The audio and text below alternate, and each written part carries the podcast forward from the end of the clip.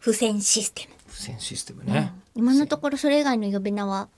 あ、ないえー、なんかタイムラインとか言ってませんでしたっけ言っても、あ、なんかトークタイムラインみたいな、会話の雑談のタイムラインみたいな言い方だったけど、スタッツとか。えー、そんなかっこいいの聞いてないですよ。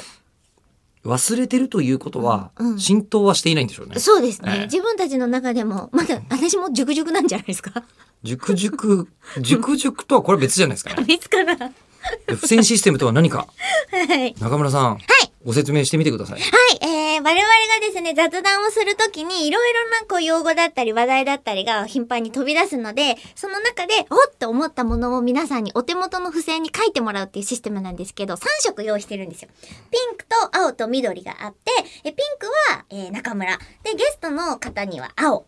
で、えー顔色にちなんで緑の付箋を吉田さんっていうことで、それぞれの、その発言を、その色今分 け俺。シュレックみたいな存在だったね 久しぶりに言いましたけど、アメリカ人好 みの怪物にそうされていませんか なねってて。アメリカの怪物ってなんでみんな緑なのかね。あ、でもあのー、何でしたっけハルクとかは。ハルコも緑だよねあ、。ハルクも緑だ。あれ、うんあの人、あ、キャスアパバーとターかもだ。緑。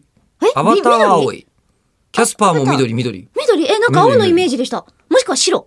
キャスパー。キャ私スがパーは思ってるキャスパーって違ううん、違うものを思えっ、たおんで化すねけのキャスパーじゃないのお化けのキャスパーはで、白くてなんかこう、と、溶けてないあいつ。え緑じゃないあれ。